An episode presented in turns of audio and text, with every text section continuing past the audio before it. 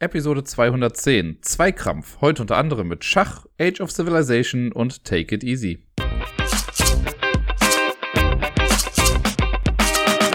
Einen wunderschönen guten Abend zusammen. Hier ist der Dirk mit der neuesten Folge vom Ablagestapel. Und ich sag mal, wie es ist. Ihr werdet mir das jetzt eh nicht glauben, wenn ich sage, aber das wird eine kurze Folge. Ich bin da sehr zuversichtlich gerade, weil viel war es nicht und ich bin auch, das kann ich jetzt schon mal sagen, gerade auch nicht im besten Redefluss. Ich habe in der Tat auch kurz überlegt, ob ich es nicht irgendwie lasse und die Folge vielleicht nicht doch am Dienstag erst aufnehme. Ähm, aber ja, keine Ahnung. Morgen ist die Situation auch nicht besser, weil ich jetzt, also wir haben jetzt mittlerweile schon 20 nach 10 und es war ein anstrengender Tag, könnte ich sagen, aber ich dachte mir, wenn ich, also morgen ist die Situation nicht großartig anders. Deswegen, äh, ob ich es jetzt heute mache oder dann morgen, wäre jetzt gar nicht mehr so der große Unterschied. Deswegen ja, gucken wir mal, was das Ganze so gibt. Hey, die erste Minute habe ich quasi jetzt erfüllt. Und dann fangen wir doch einfach mal an mit den Spielen, die ich letzte Woche gespielt habe. Und das erste Spiel ist ein äh, klassisches Spiel, könnte man sagen. Eins der klassischsten Spiele, das man so kennt, nämlich Schach. Ich habe schon Ewigkeiten kein Schach mehr gespielt gefühlt. Ich könnte jetzt wahrscheinlich in meiner klugen App irgendwie mal nachgucken, wann es denn eigentlich genau das letzte Mal war. Und das tue ich gerade auch, während ich das sage. Ihr kennt das ja, ne? wenn ich hier lange rumbrabble, dann ist das meistens, weil ich nachgucken möchte. Ähm, gelockt das letzte Mal, das geht eigentlich, am 30. September 2019. Und 2019 habe ich dann relativ hoch frequentiert, ja gar nicht so oft, aber ein paar Mal auf jeden Fall Schach gespielt. Ähm, und jetzt habe ich es auch wieder in der Schule gespielt mit den Kindern, denn irgendwie waren wir am Freitag, war das, waren wir draußen, das Wetter war ganz gut und es haben halt ein paar Kinder irgendwie Fußball gespielt, aber es gab auch ein paar Kinder, die so ziellos umhergelaufen sind. Und ich weiß ganz genau, wenn man dann irgendwie zu Kindern geht und sagt, ey, hast du Bock, Schach zu spielen, sagen die erstmal, nee, voll kein Bock. Deswegen habe ich mir einfach, weil wir so ein großes Outdoor-Schachset haben, ich das einfach geschnappt, habe angefangen, das aufzubauen. Und siehe da, keine paar Minuten später hatte ich dann schon eine Traube von Kindern um mich rum, die äh, dann erstmal nur interessiert zugeguckt hatten. Und dann war aber auch einer da, der meinte direkt so, boah, ich möchte mit ihnen spielen. Und ich sagte, cool. Und äh, das taten wir dann auch. Wir haben dann angefangen. Leider musste er dann irgendwann gehen, weil er ein bisschen lange überlegt hatte und wir äh, seine Abholzeit natürlich nicht außer Acht lassen durften. Und dann ist ein anderer Junge für ihn eingesprungen, der quasi auch bei mir in der Gruppe ist. Äh, und wir haben es dann zu Ende gespielt. Und das war sehr lustig. Und heute gab es das Ganze nochmal so am Montag, da haben wir auch nochmal Schach gespielt. Und heute war es nochmal ein bisschen chaotischer, weil, also ich kann schon mal spoilen, ich habe beide Spiele gewonnen, aber es ist auch nicht sehr ruhmreich, wenn man sagt, dass man das gegen Kinder gewonnen hat. Ähm, es gibt auf jeden Fall welche, die auch mega krass gut sind. Die Kinder bei mir zählten heute nicht dazu. Das war so eine Aktion, also am Freitag ging es noch einigermaßen. Äh, aber heute war das echt so was mit äh, zu viele Köche verderben den Brei. Jedes Kind, das ankam, wirklich jedes Kind meinte, boah, ich bin voll gut im Schach. Und äh, Spoiler, wahnsinnig. Die, äh, da waren noch so geile Aussagen dann mit dabei. Ein Junge kam irgendwie an und meinte, boah, ich bin total gut, ich habe sogar ein Schachbuch. Da meinte ich so, ja, toll, ich habe auch ein Kochbuch, das heißt nicht unbedingt, dass ich kochen kann. Und äh, ein anderer meinte auch so, ja, mein Großvater ist total gut im Schach gewesen, der hat auf Weltmeisterschaften gespielt. Ich so, ja, und du bist zehn. Also du hast noch nicht auf Weltmeisterschaften gespielt und nur, ne, mein Opa konnte vielleicht Autos zusammenbauen. Das heißt ja nicht, dass ich das jetzt auch kann. Naja, aber das sind so Logik-Sachen, die verstehen die nicht so ganz. Und deswegen habe ich dann heute alleine gespielt gegen erst zwei Jungs, die zusammenspielen wollten und dann wurden das aber immer mehr. Da habe ich quasi gegen so einen Kinder-Hive-Mind gespielt, die alle quasi genau die falschen Ratschläge gegeben haben, so dass ich dann am Ende sowas von krass gewonnen hatte. Also ich habe mir dann noch Zeit gelassen und es war am Ende wirklich nur noch der Kinderkönig quasi übrig. Und dann habe ich denen gesagt, okay, ich glaube, jetzt können wir das Ganze auch beenden, weil ich hatte vielleicht insgesamt drei Figuren verloren in der ganzen Zwischenzeit. Naja, äh, war aber interessant und ich finde es jetzt ganz cool, weil jetzt ist gerade so ein kleines, ich möchte nicht sagen Schachfieber ausgebrochen, aber die Kinder haben auf jeden Fall gesehen, dass es das jetzt da gibt äh, und wollen, also ein paar haben schon gesagt, dass sie jetzt dann morgen auch nochmal weiterspielen wollen. Und mein Traum ist es ja jetzt in der nächsten Zeit auch mal so eine Art Schachturnier da zu organisieren äh, weil ich glaube, dass das ein paar Kindern echt Spaß machen würde und äh, vielleicht auch die richtigen Kinder in die richtigen Schranken weisen würde. Einfach mal so, äh, damit die dann sehen, wo sie jetzt genau da eigentlich stehen. Und ich weiß, dass ich auch ein paar jüngere Kids habe, die, äh, nicht jünger, ich meine schüchternere und ruhigere Kids, die dadurch vielleicht nochmal einen kleinen Push bekommen würden, weil ein Junge, gegen den ich am Freitag auch mitgespielt hatte, der das quasi übernommen hatte, der ist eigentlich total gut gewesen. Der hat einfach nur eine blöde Ausgangssituation hinterlassen bekommen, weil der erste Junge ja früher gehen musste. Ich glaube, der würde sich ganz gut schlagen in der ganzen Sache. Da äh, bin ich mal sehr gespannt. Das heißt, wundert euch nicht, wenn jetzt in den nächsten Wochen doch noch hin und wieder etwas häufiger Schach erwähnt wird. Ich habe mir übrigens mal gespart, die Schachregeln zu erklären. Da gehe ich jetzt einfach mal von aus, dass man das kennt. Und ich glaube, die Leute, die es nicht kennen, die interessiert das auch nicht. Am Wochenende habe ich dann noch ein kleines bisschen zu Hause gespielt, aber viel war es jetzt auch nicht. Das äh, erste Spiel, das ich dann solo zu Hause gemacht habe, war Micro Macro Crime City Full House, also der zweite Teil. Ich erwähnte es jetzt schon bereits einige Male. Und ich habe jetzt, glaube ich, den ersten Vier-Sterne-Fall versucht zu lösen. Und ja, also ich glaube, also mein, mein Eindruck der letzten Male zieht sich auf jeden Fall weiter fort. Äh, es ist einfach echt ein bisschen knackiger geworden. Jetzt gerade auch in dem Fall fand ich, äh, ja, da hing ich echt eine ganze Weile dran und ich äh, schäme mich nicht zu sagen, dass ich auch nicht alles richtig gelöst hatte jetzt in dem Fall, weil ein paar Sachen für mich dann ja nicht zu weit weg waren, aber ich hatte Sachen einfach nicht auf dem Schirm oder habe Sachen auch nicht gefunden. So kann man es vielleicht auch sagen. Ähm, das war jetzt hier in dem Fall, also keine Ahnung, es ging halt darum, dass eine Person verschwunden ist und ich habe es bis zu einem gewissen Zeitpunkt auch noch alles nachvollziehen können. Und dann wurde das alles in allem erstmal eine riesig große Suche, weil ich dann wirklich einfach auf dem Plan gucken musste, wo, was, wie, wo irgendwie sein könnte. Und dann habe ich noch Teile davon gefunden und habe dann aber eine falsche Person, sage ich mal, verdächtigt. Und deswegen war meine Lösung dann falsch. Und äh, ja, dann habe ich mir die richtigen Lösungen dann angeguckt durch die Karten. Das kann man ja, wenn man dann nachher Karte für Karte durchgeht, sieht man dann ja schon, wo man falsch abgebogen ist. Und das war da der Fall. Ich habe einfach auf die falsche Person gesetzt und dann habe ich, weil ich da erst erstaunt, das war glaube ich die vorletzte Karte, wo ich dann gesehen habe, oh wait, da bin ich ja ganz woanders. Und dann habe ich nochmal nachgeguckt und habe dann auch, sage ich mal, das richtige Ende dann gesehen, aber mein erster Guess war äh, ja leider ein Schuss in den Ofen. Und das hatte ich jetzt ja schon bei mehreren Fällen, dass ich gesagt habe oder mir gedacht habe, dass die insgesamt ein bisschen knackiger sind als die Fälle aus der ersten Box. Und klar ist das irgendwie die Fortsetzung davon, aber ich hatte jetzt nicht das Gefühl, dass das so vermarktet wird, als das ist der nächste Teil der Reihe, sondern das ist einfach ein weiterer Teil der Reihe. Und was ich damit versuche zu sagen, ist, dass ich nicht gedacht hätte, dass der Schwierigkeitsgrad insgesamt doch nochmal so ein bisschen angehoben wird, weil das, also ich habe es jetzt auf Twitter hier und da auch mal gesehen, dass gesagt wurde, doch wirkt schon ein bisschen knackiger das Ganze, weil jetzt das, was jetzt ein Vier-Sterne-Fall war, wäre in der Grundbox, glaube ich, einfach schon ein Fünf-Sterne-Fall gewesen. Ähm, und ja, ich glaube natürlich, wenn jetzt, wenn es nur diese zwei Boxen gerade gibt, und ich glaube insgesamt soll es ja vier geben irgendwann, jetzt nur mit den zwei Boxen, wenn man die jetzt im Regal sieht, man sieht halt irgendwie Mikro Makro und Mikro Makro Full House, ja, dann ist es vielleicht, ne, also kann man sich vielleicht noch erschließen, okay, das ist jetzt der zweite Teil und das ist der erste, weil der noch so einen Beititel dann irgendwie bei hat. Wenn jetzt später aber noch mehr Teile rauskommen, ist das vielleicht nicht mehr so ganz ersichtlich.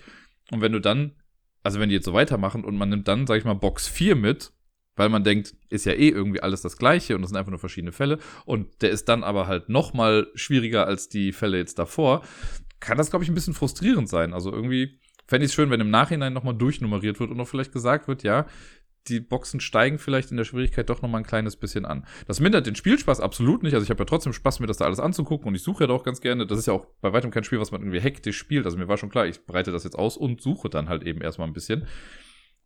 Aber ja, so ein bisschen Frustration ist dann schon mit dabei, wenn man sich denkt, das ist irgendwie alles ein bisschen knackiger. Und auch da wieder, wie schon bei den Fällen, die ich die letzten Male besprochen hatte, muss man einfach viel mehr, in Anführungszeichen, auf eigene Faust den Plan durchsuchen. Also es gab jetzt nicht immer so einen krassen Anhaltspunkt, wo man sich so dran orientieren konnte.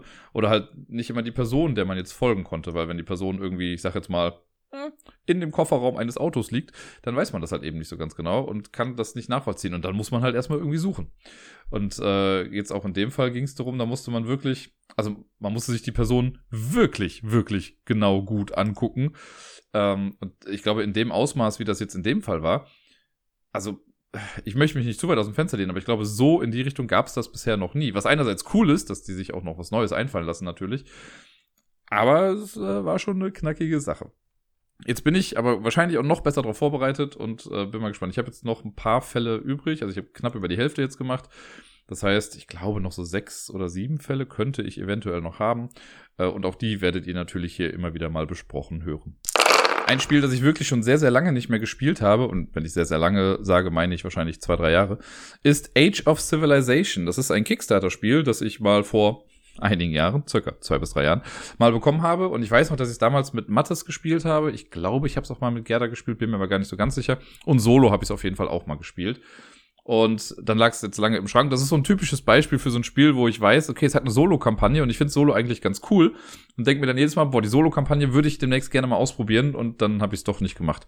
Jetzt habe ich es nochmal rausgekramt und auch wieder einfach ein normales Skirmish-Solo-Spiel gespielt Und denke jetzt aber auch wieder, hm, schon ziemlich reizvoll, das eigentlich mal mir anzugucken, wie dieser Kampagnenmodus da funktioniert. Age of Civilization ist eigentlich ein, also es vermarktet sich quasi als äh, Civilization-Spiel im Hosentaschenformat, so wurde es damals gesagt, aber man braucht schon eine sehr breite Hosentasche dafür. Ist trotzdem nichtsdestotrotz eine kleine Schachtel. Vergleicht es mal so ein bisschen wie die Tiny Epic-Spiele, aber schon noch ein anderes Format. Also es ist höher, aber dafür nicht ganz so breit. Äh, und da ist alles drin, ist auch in Anführungszeichen randvoll gepackt, hat sogar zwei Ebenen drin in der Box. Also ein kleines, äh, so ein Top-Layer, den man rausnehmen kann. Und da sind die ganzen Token und Münzen und so drin. Und darunter sind dann die Karten und die Miepel, die man dafür braucht. Und vom Spielprinzip her ist das echt simpel. Das fand ich ganz cool. Und das war auch der Grund, warum ich das damals gebackt habe. Man hat äh, eine Kartenreihe aus, ich möchte sagen, sieben Karten. Vielleicht sind es auch neun oder acht, aber auf jeden Fall ein paar Karten. Die werden am Anfang gemischt und in einer zufälligen Reihe ausgelegt. Und dann gibt es eine Karte, die man da drüber legt und die ist so breit wie drei der kleinen Karten, die man vorher gemischt hat. Und die legt man quasi links bündig über die ersten drei Karten, so dass man quasi oben drei Karten hat. Da sind auch so drei Karten eingezeichnet auf dieser einen großen Karte und darunter dann drei einzelne Karten. Und die Idee dahinter ist, dass eine Spielrunde immer sechs Aktionen zur Verfügung stellt. Also die drei, die auf der großen Karte drauf sind, die sind immer zur Verfügung stehend. Äh, deswegen sind die ja doch da fest aufgedruckt. Und dann die drei Karten darunter. Das sind immer die sechs Aktionen, aus denen man auswählen kann. Und wenn eine Runde vorbei ist, dann wandert die Karte oben um einen Slot quasi weiter nach rechts und hat dann aus Runde eins die zweite und die dritte Aktion immer noch drin. Und dann kommt aber jetzt halt noch eine neue dann mit dazu. Und so wandert das einmal komplett rum, bis es dann quasi ganz zum Schluss angekommen ist und dann ist das Spiel auch vorbei sehr simple Rundentaktik und macht das relativ spannend, weil halt eben auch genug Varianz drin ist durch die unterschiedliche Anordnung der Kartenreihe. Das finde ich schon echt ganz cool. Im Solo-Modus gibt es noch eine kleine Einschränkung. Es gibt nämlich eine, in Anführungszeichen, böse Karte, das ist die Plague. Und die ist im Solo-Modus immer auf der fünften Stelle. Und im normalen Modus wird die sonst halt gemischt und ist dann irgendwas. Kann auch sein, dass es direkt die erste Karte ist oder so. Und diese Play-Karte sagt einfach nur, okay, das ist keine Aktion. Und wenn die Hauptkarte, diese Dreierkarte, das erreicht, dann muss jeder einen Miepel abgeben. Man verliert quasi ein bisschen aus seiner Zivilisation, weil einen eben die Plage erreicht hat.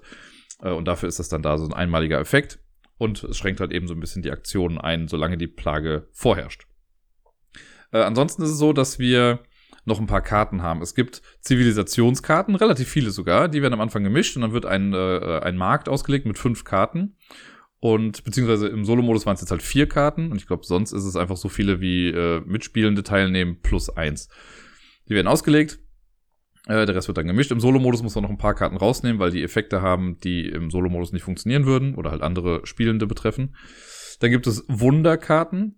Die werden auch gemischt und davon werden dann welche rausgelegt. Im Solo-Modus sind es vier Stück. Und es gibt mit Sicherheit noch andere Karten, die mir gerade nicht einfallen möchten. Äh, es gibt auf jeden Fall noch eine Technologiekarte, die bekommt jeder, die legt man vor sich hin. Es gibt einen Score-Track, den man auch bereitstellt. Das wird auch durch Karten gemacht.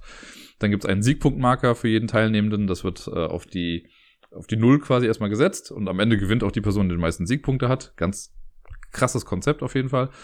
Äh, und ich glaube, dann hat man schon fast alles. Und die erste Runde also das Regelwerk ist auch so unterteilt, dass erstmal die erste Runde erklärt wird und ab dann läuft es ein ganz, ganz kleines bisschen anders ab, aber auch nicht großartig.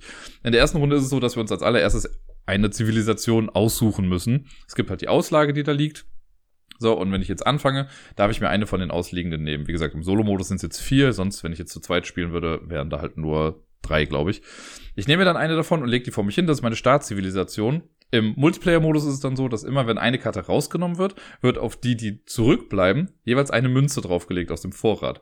Das kennt man ja, das ist ja, gibt es bei mehreren Spielen so, und ich finde den Mechanismus auch immer ganz cool, sodass dann auch Sach- oder Karten, die erstmal nicht so super tasty wirken, werden durch die Münzen halt dann ein bisschen attraktiver, weil man dann einfach mehr Geld zur Verfügung hat. Ähm, genau, und dann wird auch der Markt wieder aufgefüllt, sodass dann quasi, wenn ich jetzt die erste Karte genommen habe, liegen da noch zwei Karten da mit einer Münze drauf und eine Karte ohne Münze. Und im Solo-Modus gibt es auch nochmal eine andere Regelung, der wird nicht direkt nachgefüllt, sondern da passiert am Ende der Runde was. Ist auch quasi egal, aber es gibt diese Auslage mit den Zivilisationen. Man nimmt sich eine, hat dann eine vor sich liegen. Zivilisationen haben immer zwei Effekte. Es gibt einen aktiven Effekt, der so lange gilt, wie die Zivilisation aktiv im Spiel ist. Und es gibt einen Legacy-Effekt, der auch im Nachgang noch quasi zur Verfügung steht. Ähm, das kann unterschiedlichste Sachen sein, wie du kriegst am Ende jeder Runde eine Münze, du hast eine besondere Aktion zur Verfügung, irgendwie so Sachen. Oder manche Sachen werden günstiger halt auch. Da gibt's, man, also wirklich jede Zivilisation hat einen eigenen Effekt im Prinzip. Das legt man dann vor sich hin, das ist das erste, was man macht. Dann macht man seine Aktionen und dann ist das Rundenende eigentlich auch schon dran. Wir machen die Aktionen auch, ich meine, nacheinander, wobei das, jetzt habe ich den Solo-Modus gespielt, ich weiß gar nicht mehr genau, wie es jetzt im richtigen Modus war, aber ich meine schon, dass man das so nach und nach macht. Äh, oder? Ah, ich glaube, ich mache erst alle meine Aktionen und dann macht die nächste Person erst alle Aktionen. Ist ja auch quasi egal. Anders wird es nämlich gar nicht funktionieren. Ähm, man hat höchstens vier Miepel. Das ist die, das Zivilisationsmaximum. Die hat man dann vor sich liegen. Und die Zivilisationskarte, die man sich nimmt, die gibt auch an, wie viele Miepel man hat für diese Zivilisation. Das ist dann zwei bis vier meistens. Natürlich ist es per se erstmal besser, wenn man mehr hat. Aber es ist auch so gemacht, dass wenn man äh, sich eine Zivilisation rausnimmt, die nur zwei Miepel zum Beispiel hat, hat die aber halt einen sehr starken Effekt. Die Miepel habe ich dann also vor mir stehen. Und dann gucke ich mir die sechs Aktionen an, die jetzt da vorherrschend sind. Und die ähm, genau, dann mache ich halt meine Aktion, dann lege ich meine Miepel auf die verschiedenen Sachen drauf und das kann sowas sein wie, okay, wenn du auf, äh, es gibt Beispiel die Wonder-Aktion, das ist eine von den Aktionen, die immer da ist. Wenn du da drauf gehst, dann kostet dich das sieben Münzen, haha, sieben Weltwunder, sieben Münzen. Dann kriegt man drei Siegpunkte per se schon mal und man darf sich eine Wunderkarte nehmen. Und Wunderkarten geben auch nochmal Siegpunkte am Ende oder haben auch nochmal Special Effects oder so. Dann gibt es eine noch andere Aktionen, ich glaube Exploit gibt es noch eine, da legt man einen Miepel dann irgendwie drauf und man kriegt zwei Münzen dafür, aber das sind rote Felder, rote Aktionsfelder und bei allen roten Aktionsfeldern ist es so, dass man diese Miepel am Ende der Runde dann auch verliert. Das heißt, die gehen raus und man opfert die für diese Aktion. Es gibt auch Aktionen, wo das nicht passiert, da kriegt man aber nicht ganz so viel. Zum Beispiel gibt es Farming oder so, wenn ich da einen Miepel draufstelle, äh, stelle, kriege ich, keine Ahnung, vier Münzen oder drei Münzen. Und dann gibt es noch Fischen, das äh, gibt nur eine Münze, aber man kann es irgendwie mehrfach da noch machen. Also ist schon ganz nett gemacht und sehr übersichtlich auf jeden Fall. Also wenn man das einmal sieht und weiß, wofür welcher Spot ist, ganz einfache Sache. Ähm, es gibt noch genau Research, das ist, man hat so eine Technologiekarte vor sich und es gibt so ein Mini-Tech-Tree in diesem Spiel, der besteht irgendwie so aus drei Zweigen, die auch so ein bisschen sich äh, verzweigen dann quasi am Ende. Und da fängt man dann quasi unten an und man kann dann Sachen freischalten. Und wenn ich jetzt zum Beispiel unten links was freigeschaltet habe, komme ich von da erstmal nur nach Mitte links, also es sind auch nur drei Reihen mit drei Zeilen, also quasi neun Felder insgesamt. Und man kommt dann manchmal noch so quer irgendwie weiter. Auch das relativ einfach und selbsterklärend sind Pfeile drauf. Das ist, also das versteht man einfach. Und da kann man sich auch noch bestimmte Boni dann freispielen. Also ne, wenn ich jetzt äh, die, ich weiß nicht mehr, was da war, wenn ich jetzt das Eisen gefunden habe oder so, dann habe ich halt eine höhere Militärstärke oder sowas. Ne? Das gibt's halt auch in dem Spiel. Und ja, wenn ich dann alle meine Aktionen gemacht habe, dann muss ich am Ende quasi abräumen und die Miepel, die ich geopfert habe, die kommen dann auch raus. Der Rest kommt dann zu mir. Und dann ist die nächste Person an der Reihe, macht ihre Aktion. Wenn alle dann einmal dran waren, dann wird geguckt, wer die höchste, nee, wird noch gar nicht geguckt. Dann äh, geht die, die obere Karte, die Übersichtskarte eins weiter und der Startmarker geht einmal, glaube ich, gegen den Uhrzeigersinn an die nächste Person. Wenn man zu zweit spielt, ist das eh nicht so das große Problem und dann beginnt die Person halt eben. Und es kann immer mal sein, es gibt so ein paar von diesen Karten in der Zeitleiste, die oben links so ein kleines Schwertsymbol haben. Und immer wenn die große Karte an ein so eine Karte ranrückt mit einem Schwertsymbol, dann bricht ein Krieg aus und dann wird man, da muss man die Militärstärke vergleichen. Ist total harmlos das Ganze, man muss nicht würfeln oder sonst was, sondern man guckt einfach, welche Zivilisation hat gerade die kleinste Militärkraft. Und die Person verliert einen Miepel. Wenn mehrere das gleiche haben, verlieren alle einen Miepel relativ simpel und ganz cool gelöst, wie ich finde. In so einem kleinen Spiel wäre jetzt, glaube ich, so ein zufälliger Kampf auch einfach echt noch schwierig. Ja, und dann geht's quasi weiter. Und ab der zweiten Runde hat man dann noch ein bisschen mehr an Optionen. Nicht was die Aktion angeht, das ist quasi gleich geblieben. Ähm, man kann auch übrigens komplett darauf verzichten, keine Ak also man kann nicht darauf verzichten, keine Aktion zu machen, sondern man kann darauf verzichten, Aktionen zu machen in seinem Zug. Das sollte man am Anfang jetzt nicht machen, aber wenn man das macht, wenn man sagt, ich möchte keine Miepel einsetzen, dann kriegt man einen Miepel wieder zurück und glaube ich auch sogar noch eine Münze, wobei da bin ich mir gar nicht so ganz sicher. Ähm, aber man kann halt quasi ein bisschen Pause machen und erholt sich dann dafür. Ab der zweiten Runde ist es so, dass wir ja diesen Schritt eigentlich überspringen könnten mit, wir suchen uns eine Zivilisation aus. Aber wer schon mal Small World gespielt hat, der kennt das vielleicht. Man kann Zivilisation auch in Anführungszeichen untergehen lassen. Nur hier geht es ein bisschen schneller. Wir haben ja nicht so viel Zeit in diesem kurzen Spiel. Und deswegen kann ich mir zu Beginn meiner Runde, entweder kann ich sagen, ich mache einfach so weiter, wie es jetzt gerade ist und ich will nichts anderes haben. Oder ich nehme mir eine Zivilisationskarte aus der Auslage und dann auch eventuell die Münzen, die da drauf liegen und kann mit dieser Karte dann zwei Sachen machen. Ich kann sie entweder auf, also oben drauflegen auf meine bisherige Zivilisation, so dass der aktive Effekt überdeckt wird mit der komplett neuen Karte.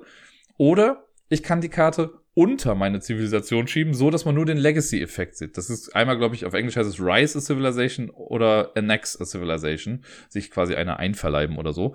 Oder übernehmen.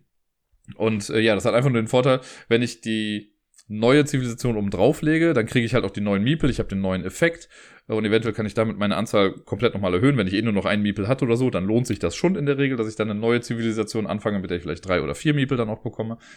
Wenn ich allerdings äh, die Karte annexe, also unten drunter schiebe, dann bleibt meine aktive Zivilisation bestehen, was ja vielleicht auch mal wichtig sein kann, wenn ich den Effekt einfach noch behalten möchte, weil der gerade ganz gut tut. Und dann habe ich den Legacy-Effekt der neuen Sache. Dafür kriegt man auch per se einen Meeple dann nochmal zurück. Was auch nett ist. Also da muss man einfach gucken, welcher Effekt ist einem wichtiger, wie passt es am besten.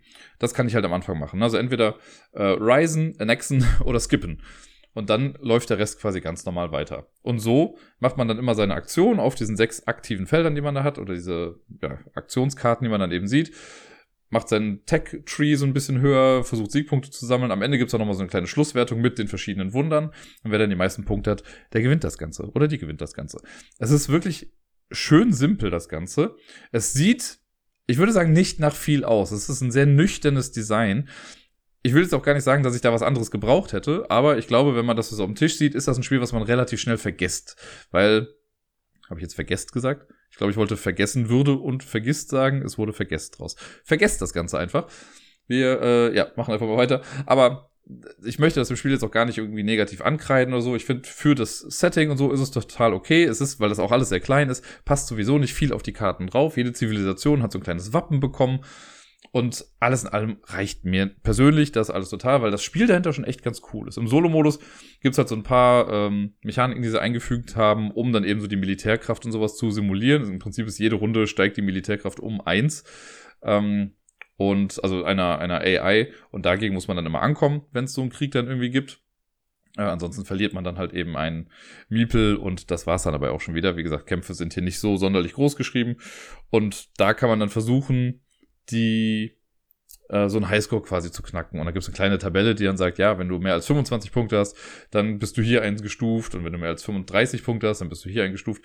Ich habe es knapp irgendwie, wie schon beim letzten Mal habe ich gesehen, weil ich das Kreuz da schon gesetzt hatte, nur auf die zweitschlechteste Stufe geschnappt. Äh, geschnappt, wow. Ich sollte wirklich heute nicht so lange machen. Ja, ähm, da ist auf jeden Fall noch Luft nach oben. Und es gibt, wie gesagt, noch so ein Kampagnenbuch, wo man so ein Szenario after Szenario dann spielt. Da bin ich mal sehr gespannt, wie das ist. Ich hoffe, also ich habe das Spiel jetzt extra draußen auf dem Tisch liegen lassen, damit ich es häufiger sehe und mir dann vielleicht mal denke, ach komm, jetzt habe ich ja gerade Zeit, jetzt probiere ich das mal aus. Drückt mir die Daumen, vielleicht klappt's ja. Und damit komme ich schon zum letzten Spiel, was ich jetzt noch gespielt habe. Und das war Take It Easy. Ein Spiel, das ich äh, lustigerweise mal gefunden habe. Das wurde irgendwo abgelegt. Das passiert hier entweder im Haus häufiger mal oder generell hier in der Umgebung auch, dass Leute ja, ihre Sachen, die sie nicht mehr haben wollen, einfach irgendwie hinstellen. Hier bei uns im Haus sind das die Briefkästen, da werden immer mal wieder Sachen drauf abgestellt. Auch ich tat dies schon mal mit bestimmten Dingen. Äh, oder halt, ja, es gibt so ein paar Straßen, wo man wirklich ein bisschen rumstöbern kann. Und irgendwo lag halt Take It Easy. Das ist schon ein Spiel, was ein bisschen älter ist. Ich habe es schon mal irgendwann gespielt. Gar nicht die Version, die ich jetzt hier habe, sondern ich glaube mal auf einer Messe oder sowas, glaube ich. Äh, und da dachte ich mir so, ja komm, wenn es jetzt da liegt, dann nehme ich es einfach mal mit. Und habe seitdem aber auch, seitdem ich es jetzt selber habe, nie gespielt. Und selbst jetzt habe ich ja nur den Solo-Modus ausprobiert, der halt auch so ist wie, ja, versuch deinen Highscore einfach zu knacken und schaffst du es vielleicht 307 Punkte zu machen, was äh, der absolute Bestwert ist. Und es gibt 16 Möglichkeiten dafür. Ja, danke dafür. Einen habe ich schon mal gefunden, wie es nicht funktioniert. Und Take It Easy ist ein simples, simples Legespiel, aber doch irgendwie für mich ganz ansprechend. Ich mag sowas ganz gerne. Aber ich glaube, vielen ist das vielleicht auch zu langweilig. Der große Vorteil, wie ich finde, ist aus der Box, die ich jetzt hier habe, ich weiß nicht, ob das bei allen so ist, man kann es mit bis zu acht Personen spielen. Das finde ich schon mal ganz cool. Und es ist wirklich, wirklich sehr einfach von den Regeln her. Man hat ein kleines Board vor sich liegen. Da ist ein äh, Hexraster drauf mit, äh, schlag mich tot, ich glaube, in der längsten Diagonale sind es sechs Felder oder so. Vielleicht auch sieben. Ich glaube, es sind sechs. Und das hat man dann vor sich liegen und jeder bekommt einen Satz Plättchen. Man hat die gleichen Plättchen, lediglich die Hinter, also das Muster auf dem Hintergrund äh, unterscheidet sich ein bisschen, damit man die da auch unterscheiden kann, was ich sehr clever finde übrigens. Und die Vorderseite hat eine andere Farbe. Also, ne, ich habe jetzt da natürlich mit Grün gespielt, aber es gibt auch das schwarze Set und das gelbe Set und das weiße Set und so weiter und so fort. Äh, wenn man das mit mehreren Personen spielt, dann ist es so, dass eine Person die Plättchen verdeckt durchmischt und auch verdeckt lässt und die anderen können ihre schon mal offen hinlegen und im besten Fall auch irgendwie sortieren vielleicht oder so, zumindest so sortieren, dass es irgendwie Sinn ergibt. Auf dem Plättchen vorne drauf sind nämlich immer drei Linien zu sehen in verschiedenen Farben, die auch verschiedene Muster oder Einkerbungen haben, damit auch äh, Personen mit einer Farbsehschwäche das Ganze mitspielen können. Und äh, die haben dann immer noch einen Zahlenwert. Also es gibt solche, die, es geht von eins bis neun und davon halt verschiedene. Ne? Also es gibt, ich weiß nicht, wie viele Plättchen es insgesamt sind, 27 oder so. Und auf jedem sind drei verschiedene Zahlen zu sehen. Und die Ausrichtung ist immer die gleichen. Also die Neuner gehen immer von oben nach unten. Die Eins geht auch von oben nach unten. Die Sechs geht von unten links nach oben rechts. Und die Plättchen sind natürlich auch so Hexfelder, damit das in dieses Hexraster reinpasst. Wenn dann die Vorbereitung abgeschlossen ist, dann gibt's halt die Person, die die Plättchen verdeckt hat. Und die sucht sich dann irgendwie eins aus und deckt das dann auf. Da die ja verdeckt sind, weiß ja nicht, was da drunter liegt. Die deckt das dann auf, sagt dann einmal oder zeigt den anderen, was das für ein Plättchen ist. Alle anderen suchen das aus ihren offenen Plättchen raus und alle legen dann dieses Plättchen einfach bei sich irgendwo an. Es gibt keine angrenzende Regelung oder sowas, sondern man muss einfach auf ein Feld drauflegen und dann ist gut. Und das macht man, bis das ganze Raster voll ist. So viel erstmal zum Spielablauf. Ne? Also es wird immer ein Plättchen umgedreht, alle gucken, dass sie das gleiche haben und das platziert man dann. In den Regeln steht auch noch so, ja, wer abguckt, ist doof im Prinzip. Ne? Weil theoretisch könnte ich jetzt einfach immer gucken, was die Person links von mir macht und warten und das genau dahinlegen. Dann hätte man am Ende auch die gleiche Punktzahl. Das wäre ein bisschen langweilig. Äh, deswegen sollte man einfach ein bisschen vor sich hinspielen, was natürlich diesen Multiplayer-Solitär-Effekt ein bisschen vergrößert. Soll mich aber nicht großartig stören, ist auch ein sehr kurzes Spiel. Und am Ende ist dann die Punktewertung eigentlich das Wichtige. Man guckt dann nämlich, wenn das ganze Board voll ist, wo habe ich komplett durchgehende Linien aus einer Zahl bestehen. Also wenn ich es jetzt schaffe, zum Beispiel ganz links, da habe ich halt drei Plättchen untereinander. Wenn das komplett Neuner sind, ne, also wenn die Neuner-Reihe von oben nach unten durchgeht, dann ist die quasi vollständig eine Neuner-Reihe. Oder wenn ich jetzt schaffe, genau in der großen Diagonalen, die aus sechs Plättchen oder so besteht, wenn ich es da schaffe, komplett Sechser durchzuhaben, dann ist auch das eine komplette, äh, eine komplette Reihe. Und man zählt quasi einfach den Wert jeder vollständigen Reihe zusammen und das ist dann die Punktzahl. Und der Wert ergibt sich aus der Zahl der vollständigen Reihe mal die Anzahl der Plättchen, die die Reihe quasi aufweist. Also in meinem ersten Beispiel, wenn ich sage, okay, ich habe drei Plättchen untereinander, die alle den Wert 9 haben und diese neuner Reihe vervollständigen, dann ist es 3 mal 9, also gibt mir das 27 Punkte. Ist natürlich dann schade, wenn du irgendwie die längste Bahn irgendwie machst aus sechs Plättchen und hast nur eine Einer-Reihe da drin, dann ist halt 6 mal 1, ist halt auch nur 6 Punkte. Deswegen versucht man schon irgendwie das passend hinzulegen. Ist ganz gut, dass man halt nicht immer angrenzend legen muss. Deswegen kann man so ein bisschen sagen, ach guck mal, das wird in Zukunft dann ganz gut da oben hinpassen, wenn sich schon so erahnen lässt, wo welche Linien aufeinandertreffen. Aber es ist auch einfach ein riesiges Glücksspiel, weil halt nicht alle Plättchen im Spiel sind, weil sonst wäre es ja auch langweilig, dann könnte man ja einfach immer die Plättchen auf das richtige Feld legen. Deswegen muss man einfach hoffen, dass das Richtige kommt. Und ich glaube, für diese 307 Punkte muss halt wirklich alles perfekt laufen. Man braucht halt die 9er Reihe, die 8er Reihe, die 7er Reihe, die 6er Reihe. Also im Prinzip muss ja irgendwie alles genau hinlegen, damit man dann richtig viele Punkte sammeln kann. Äh, deswegen ist es ein großes Glücksspiel, wie ich finde. Ein bisschen Taktik ist vielleicht dabei und man muss auch ein bisschen auf Mut zur Lücke spielen, einfach hoffen, dass bestimmte Teile noch kommen.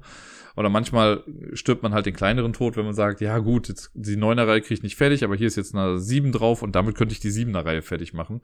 Dann setze ich das jetzt vielleicht eher da rein äh, und verzichte vielleicht auf die neuner Punkte, einfach aber um die Punkte dann schon mal sicher zu haben wenn man es mit mehreren Personen spielt, ja, dann vergleicht man einfach die Punktzahl am Ende und wie gesagt, im Solo-Modus sagen sie einfach, ja, schreibt euch die Punkte auf und guckt mal, ob ihr es beim nächsten Mal besser machen könnt.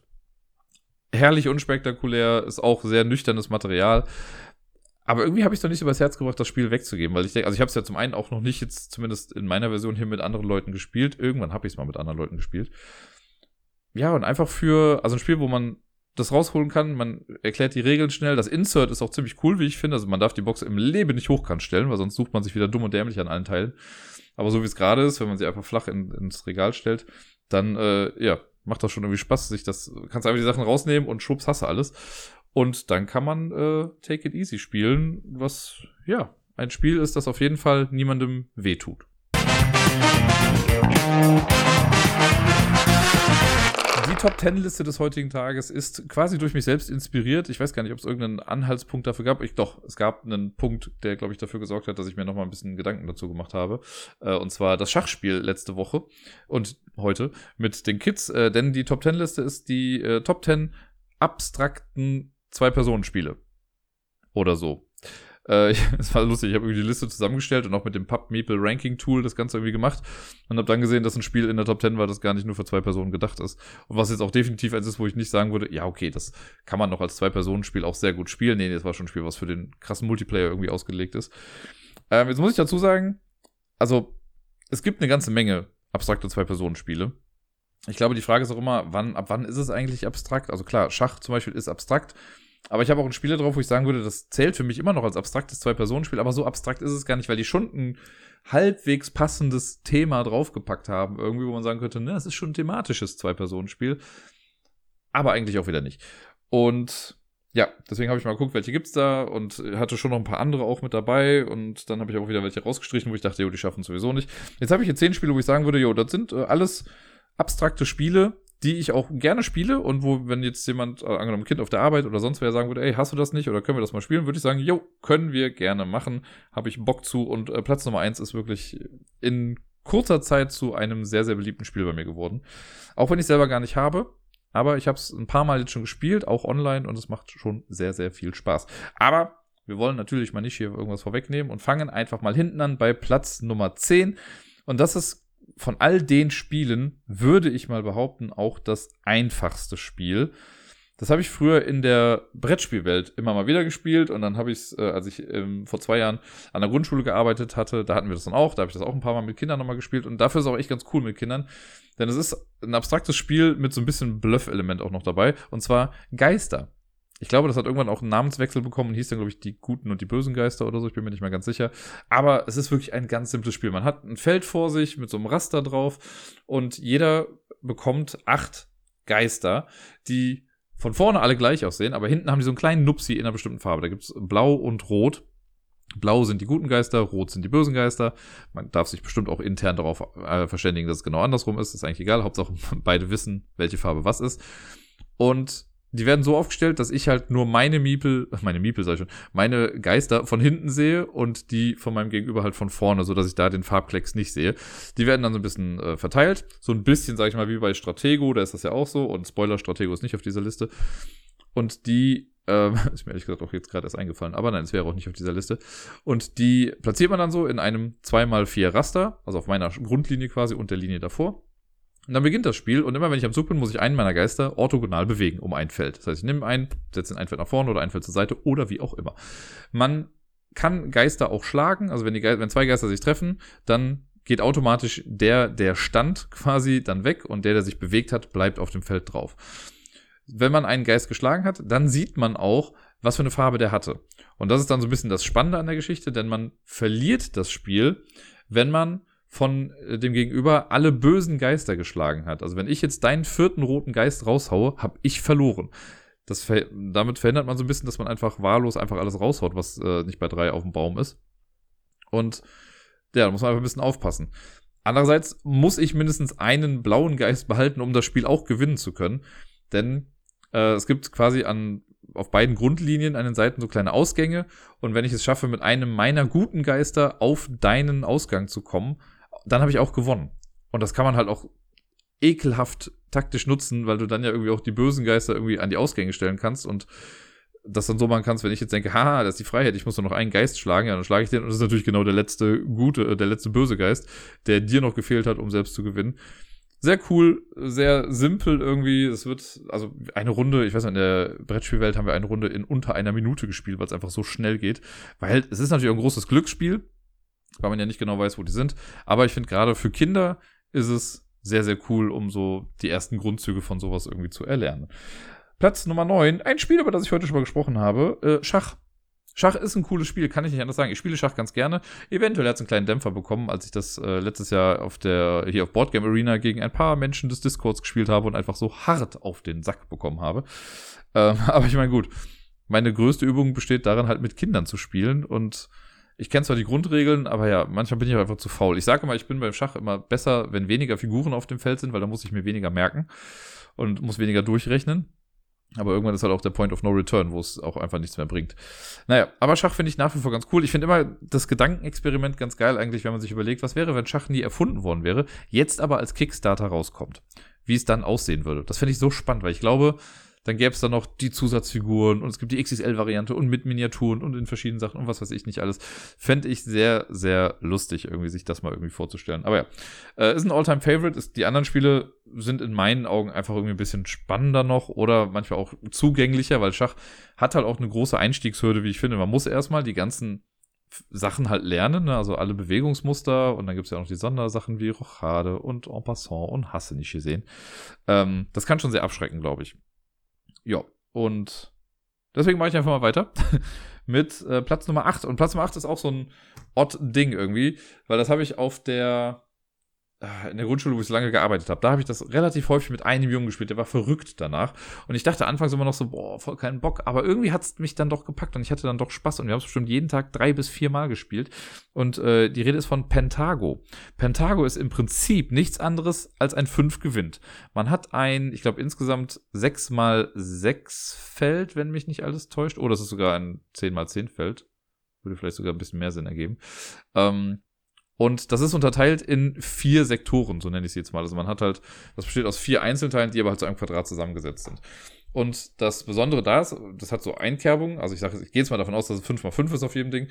Äh, und wenn ich jetzt am Zug bin, dann muss ich eine Murmel in eine Einkerbung setzen. Es gibt halt Schwarz und Weiß als Murmel, ne? so wie bei Schach, sage ich jetzt mal, oder bei vielen anderen Spielen auch. Und dann setze ich einen hin. Und danach muss ich aber einen dieser Quadranten drehen um 90 Grad. Und die kann man dann immer so ein bisschen zur Seite rausschieben, dann drehen und wieder zurückschieben.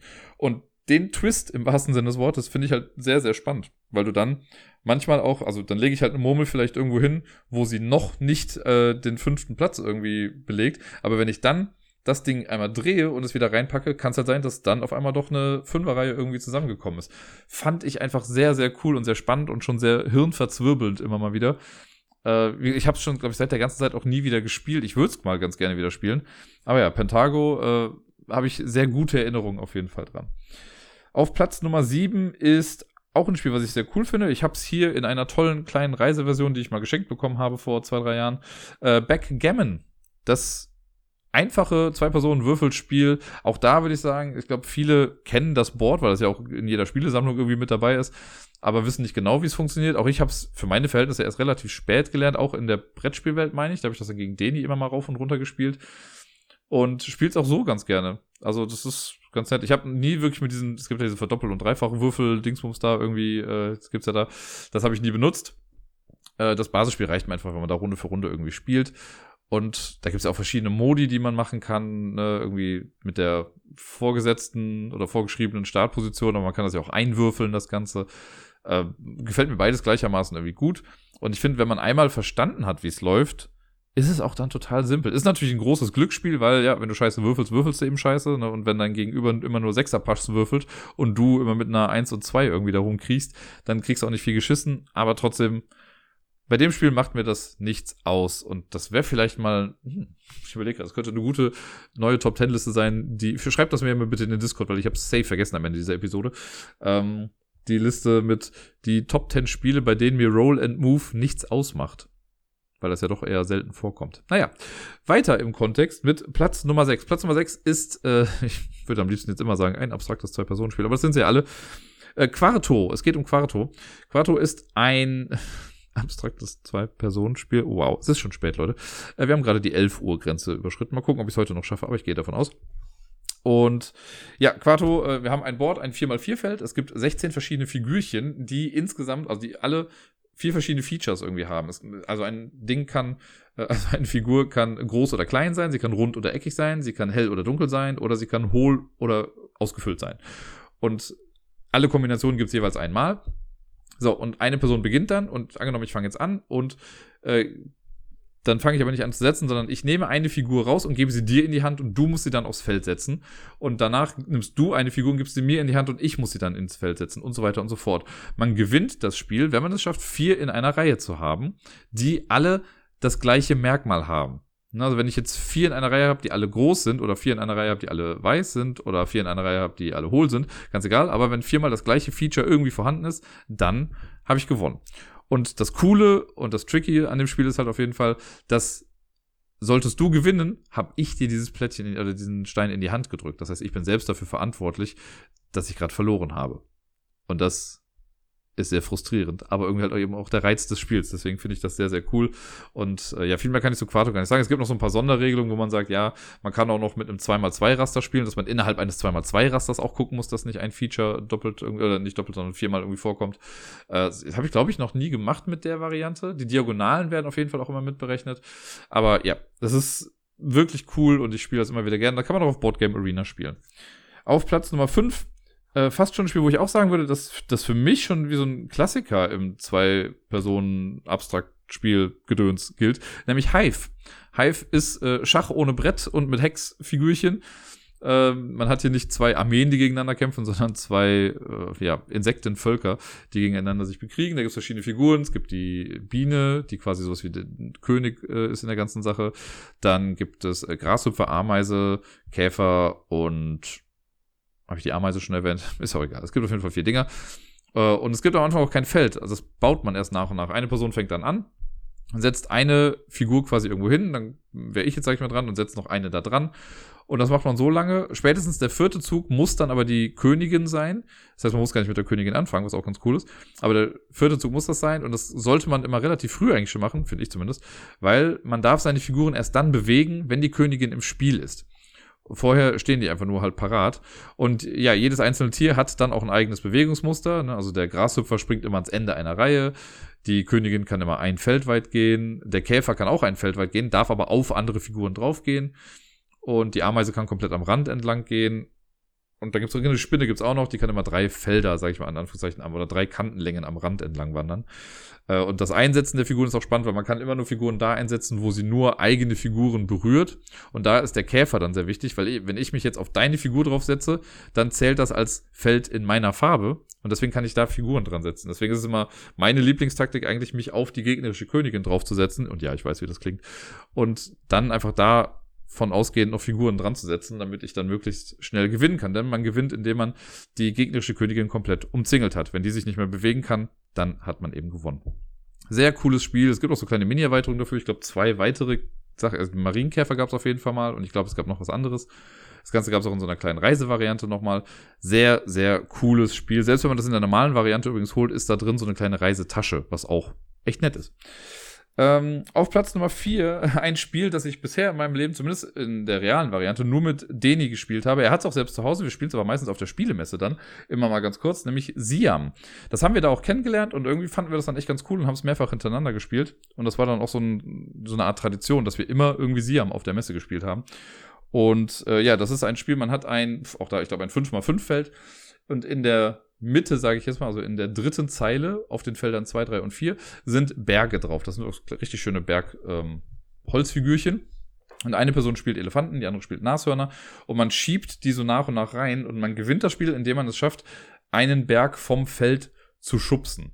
Und das ist sehr tricky, weil man kann sich selbst halt auch wegschubsen. Dann geht's immer drum, wer guckt in welche Richtung. Das ist halt wichtig, weil wenn jetzt ein Elefant gegen ein Nashorn irgendwie, wenn die sich gegenüberstehen, dann kann keiner den anderen wegschubsen, weil beide halt gleich stark sind. Aber wenn ich jetzt zwei Elefanten gegen ein Nashorn habe, dann geht das, wenn die in die gleiche Richtung dann irgendwie gucken.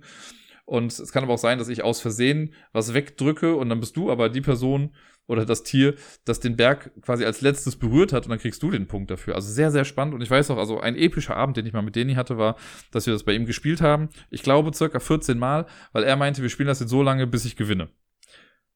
Hat halt ein bisschen gedauert. Also er gewinnt, nicht ich. Ne, ihr wisst schon. Naja, Siam, tolles Spiel auf jeden Fall. Dann äh, Platz Nummer drei, wir sind schon am Treppchen. Und das ist, Platz Nummer drei ist das Spiel, wo ich sage, yo, das, ähm, das ist das, was ein Setting irgendwie hat oder ein Thema hat. Aber dann noch irgendwie nicht. Santorini. Santorini finde ich von all den Spielen immer noch so mit am schönsten, weil es auch irgendwie cool aussieht und nett aufgezogen ist. Aber im Kern ist es ja immer noch ein abstraktes Spiel. Man hat diese Insel, zwei kleine Figürchen hat dann jeder, die werden am Anfang platziert und man versucht einfach die Person zu sein, die als erstes auf ein Haus also auf ein, ja doch, auf eine dritte Ebene quasi kommt. Und immer wenn ich am Zug bin, muss ich eine meiner Figuren bewegen und dann setze ich ein Häuserteil dann irgendwo hin dieser Häuserteil, die fangen halt quasi im Erdgeschoss an und dann kommt da noch mal eins drauf und dann noch mal eins drauf. Und man darf, wenn man nach oben gehen möchte, immer nur eine Etage weiter nach oben gehen, aber man kann von oben wieder komplett nach unten runterfallen. Und man darf aber auch auf die dritte Ebene so ein kleines Kuppeldach draufsetzen. Das heißt, wenn ich sehe, oh, scheiße, du musst nur noch, bis einen Schritt nur noch davon entfernt, auf ein so ein Dach drauf zu gehen, kann ich mich daneben stellen und kann einfach eine Kuppel draufpacken, weil dann darf man da nicht mehr drauf gehen sehr taktisch, sehr, sehr cool. Allein schon in der Basisvariante macht schon Spaß, wie ich finde. Man kann das Ganze aber auch mit den ganzen Götterkarten noch spielen, die im Spiel mit dabei sind. Dann bekommt jeder nochmal eine einzigartige Fähigkeit, die auch ja, das Spiel manchmal echt so ein bisschen Game-Breaking fühlt, äh, gefühlt werden lässt, weil man halt so eine echt krasse Power hat, aber das Gegenüber hat halt auch so eine krasse Power. Deswegen gleicht sich das dann doch auch wieder aus. Und ja, Santorini finde ich einfach mega gut von der Aufmachung her. Eins der schönsten Spiele hier auf der Liste. Gerade auch, weil man auf dieser kleinen, erhabenen Insel irgendwie auch spielt. Das ist schon sehr, sehr nice. Platz Nummer zwei ist ein äh, bunteres Spiel. Glaube ich, eins von den Spielen, was jetzt drauf ist, wo auch wirklich Farben eine wichtige Rolle spielen, nämlich Kamisado. Kamisado ist, äh, da hat man auch ein Feld, ich glaube 10 mal 10 oder auch 8 mal 8 Felder und es gibt dann auch so viele verschiedene Farben quasi in dem Feld, also nicht 64, sondern äh, 8 verschiedene Farben. Äh, man hat eine Reihe von Türmen auf seiner Grundlinie stehen und am Anfang ist es so, dass jeder Turm auf das farblich passende Feld kommt, also der braune Turm aufs braune Feld, der rote Turm aufs rote Feld und so weiter und so fort. Und wenn man am Zug ist, gerade am Anfang ist es so, dass ich einen Stein, den ich habe, also einen Turm, kann ich in beliebig viele Felder weit nach vorne schicken, entweder geradeaus nach vorne oder diagonal. Und das Spannende hierbei ist so ein bisschen wie bei Quarto auch, wenn, äh, also das Feld, auf dem ich lande, gibt vor, mit welcher Farbe du dich bewegen musst. Das heißt, wenn ich mit meinem roten Turm auf ein blaues Feld komme, musst du danach deinen blauen Turm bewegen. Und auch dann wieder, ne, wenn du dann auf Gelb landest, muss ich meinen gelben bewegen und so weiter und so fort. Und man gewinnt das Spiel, wenn man es schafft, einen eigenen Turm auf die Grundlinie des Gegners zu bekommen. Und dann kann man entweder sagen, gut, das war's, das war eine Runde. Man kann aber auch so einen längeren Modus spielen und um verschiedene Siegpunkte spielen, weil dann kann man seine Türme auch noch aufwerten, was auch sehr, sehr spannend ist. Ich habe das mal mit Deni bei Yukata immer mal wieder gemacht. Da, ähm, ja, wenn mein Stein jetzt bei dir auf die Grundlinie kommt und ich das schaffe, dann wird der eine Stufe aufgewertet und kriegt so einen kleinen Stein oben drauf, um das zu signalisieren. Und das ist dann irgendwie ein Sumo oder so heißt das dann. Dann baut man das wieder zurück. Da gibt's auch eine bestimmte Regelung, wie das dann zurück aufgebaut wird. Das weiß ich nicht mehr ganz genau. Aber dann kann es sein, dass die Steine nicht mehr passend auf ihren Farben auch drauf sind. Und dieses Aufwerten hat dann damit was zu tun, dass ich einen Stein der ersten Stufe sage, oder also gehen wir mal davon aus, dass das die nullte Stufe am Anfang ist, einen Stein der ersten Stufe, den kann ich nur noch fünf Felder weit nach vorne bewegen, also dann hört es halt auf, aber ich darf damit auch Steine schubsen, die direkt vor mir stehen. Also kann ich einen nach hinten irgendwie pushen. Und wenn ich dann mit dem Stein nochmal auf die Grundlinie kommen würde, dann wird er zu einer zweiten Stufe, kriegt also einen zweiten kleinen Marker da drauf. Dann kann ich mit dem nur noch drei Felder weit nach vorne gehen, aber der kann dafür dann halt auch diese Sumos der ersten Stufe dann äh, schubsen. Und wenn ich es mit dem auch nochmal schaffe, auf die Grundlinie zu kommen, dann wird das zu so einem Bad Motherfucker, sag ich mal, äh, der dann irgendwie so drei Marker drauf hat. Der kann dann immer nur noch ein Feld weit gehen, aber wenn man mit dem quasi es dann auch schaffen sollte, dann hast du automatisch gewonnen. Es gibt dann so eine Punktewertung dafür. Und man guckt dann, wer so und so viele Punkte zuerst hat, der gewinnt dann das Ganze. Ist wirklich ein tolles Spiel. Man ärgert sich auch total, wenn man einfach dafür sorgt, dass das Gegenüber gewinnt. Ne? Wenn ich jetzt irgendwie sage, ha, das ist voll der gute Zug, gehst auf Rot und dann macht er irgendwie so einen Kettenzug, weil auch da, wenn ich einen Zug mache, der dich dazu bringt, eine Farbe zu benutzen, die du gar nicht ziehen kannst, weil die komplett geblockt ist, dann bin ich direkt nochmal dran mit der Farbe, auf der du gerade stehst. Versteht ihr, was ich meine? Also dann kann man halt so ein paar Kettenreaktionen irgendwie machen. Und das ist echt sehr, sehr cool und äh, sehr hirnverzwirbelnd auch, aber es hat mir echt immer sehr gut gefallen. Und auf Platz Nummer eins, das Spiel, wo ich meinte, dass es in kürzester Zeit sich irgendwie nach oben geschlagen hat, das kenne ich nämlich erst seit, ich möchte sagen, zwei, drei Jahren, wahrscheinlich seit drei Jahren jetzt eher, ist Onitama. Das gibt's, glaube ich, schon ein kleines bisschen länger, aber ich habe selber erst was später dann gespielt. Onitama äh, kann man auch auf Boardgame Arena spielen, habe ich neulich auch gemacht. Und äh, ich mag das. Das ist ein kleines 5x5 Feld. Jeder hat vier, drei Figuren, vier Figuren, vielleicht auch fünf. Vielleicht ist auch ein 6x6-Feld. Ist ja auch eigentlich total egal.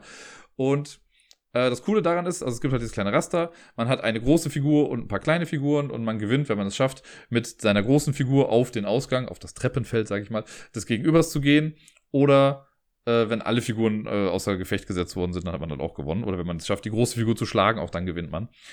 Und es gibt einen Haufen Karten in diesem Spiel. Es ist nicht so, dass jetzt jede Figur ein einzelnes Bewegungsmuster hat, aber es gibt festgelegte Bewegungsmuster, die in einer Partie sind. Man nimmt von allen Karten, die da sind, die mischt man dann kriegst du zwei Karten, ich krieg zwei Karten und eine Karte kommt in die Mitte. Und angefangen, ich fange an, dann darf ich eine meiner beiden Karten benutzen als Bewegungsmuster. Dann steht so, also habe ich halt eine Karte, wo dann drauf steht, okay, wenn das deine Mittelfigur ist, dann darfst du ein Feld nach vorne und eins nach rechts gehen oder so. Und dann landest du da halt. Oder du kannst zwei Felder nach links gehen. Das hat immer irgendwelche Tiernamen, das Ganze. Aber ich krieg quasi vorgeschrieben, welche, also wie ich mich bewegen kann. Ich kann dann noch aussuchen, welche dieser zwei Bewegungsarten mache ich und welche Figur benutze ich dafür.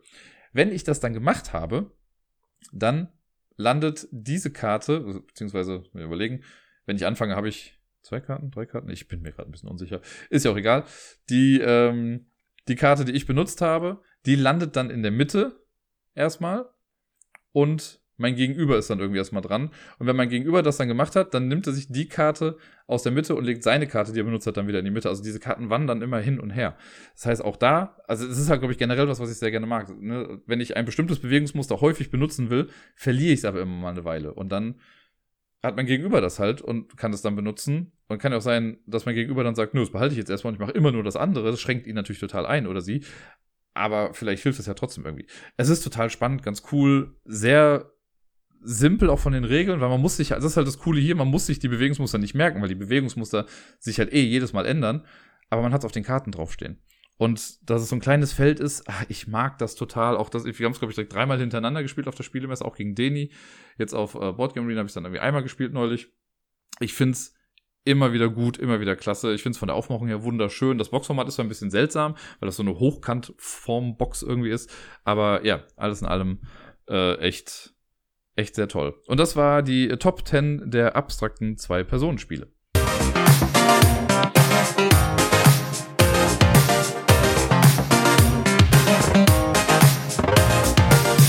Und sonst so. Ja, ja, ich weiß. Kurze Folge und so. Ich werde wahrscheinlich unter einer Stunde bleiben. Wir wissen alle, dass es für mich schon eine kurze Folge ist.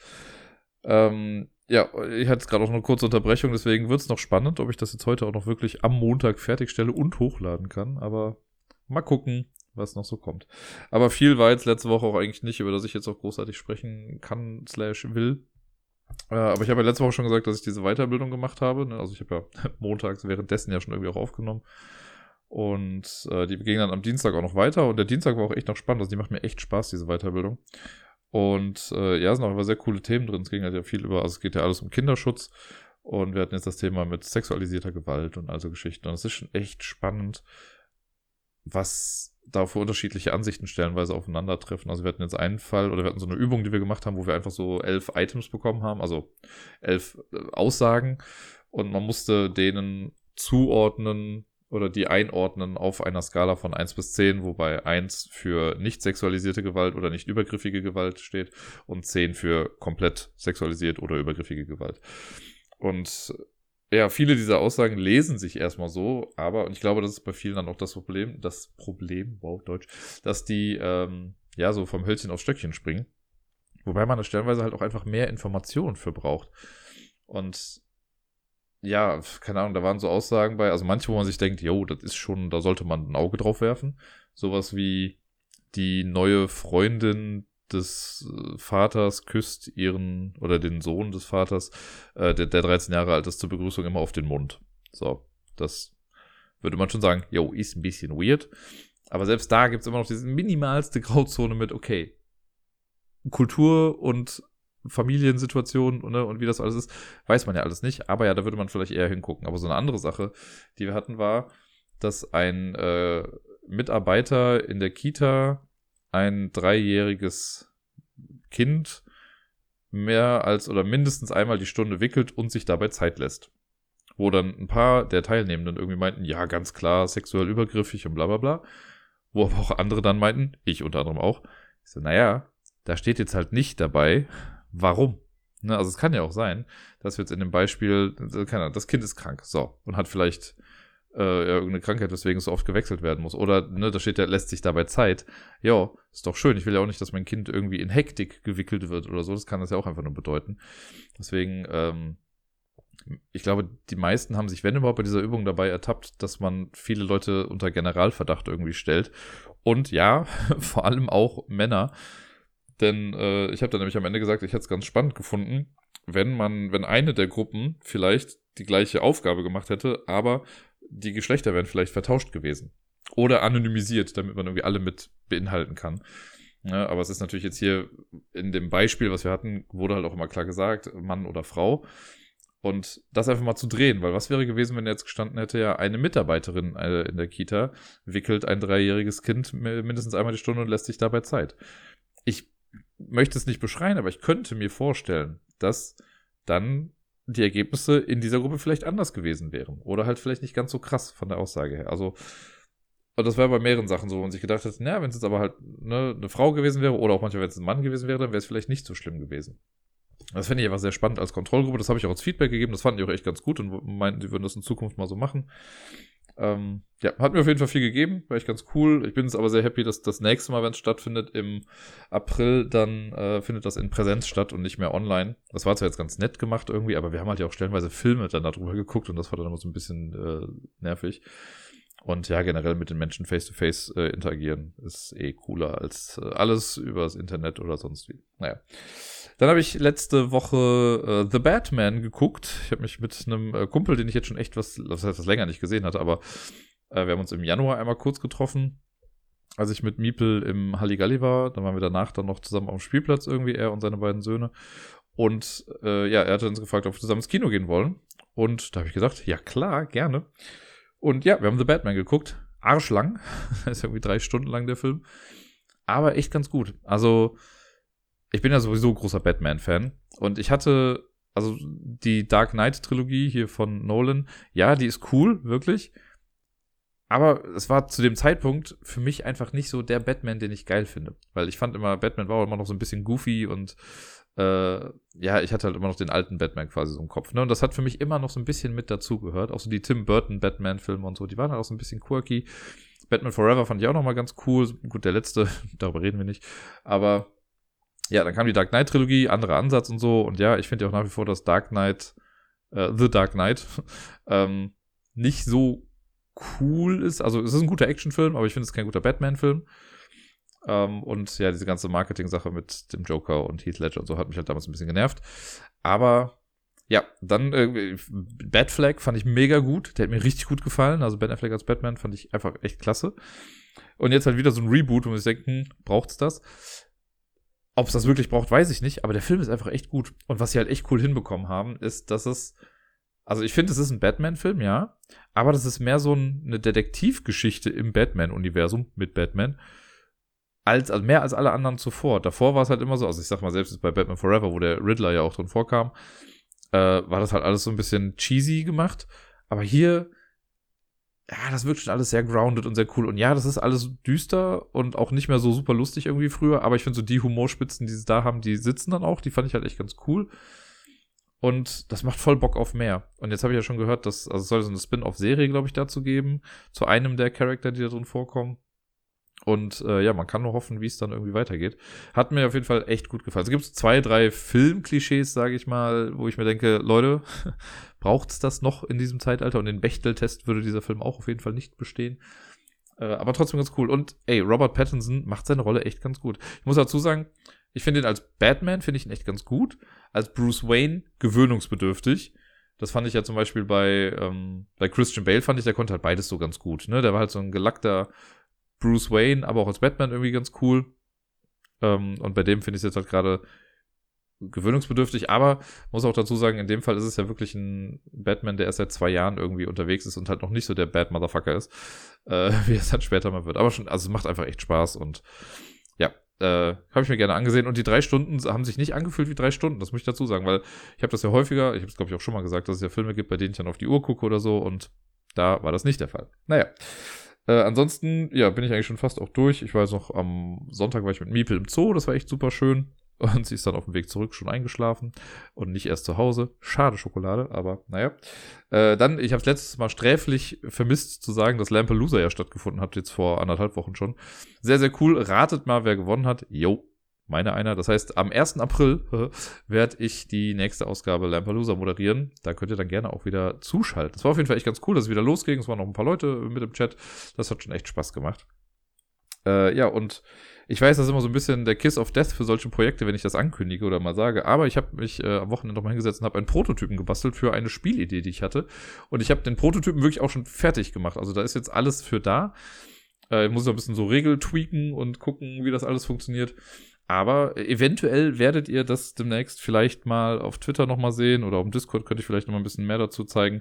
Und dann bin ich mal gerne auf Feedback dazu gespannt. Das soll es jetzt aber für heute auch gewesen sein. Ich habe doch gesagt, unter einer Stunde bleiben wir. Ich wünsche euch allen eine schöne Woche, spielt viel und bis dann.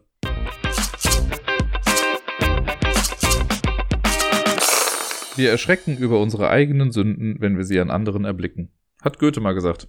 Guter Mann. Guter Mann.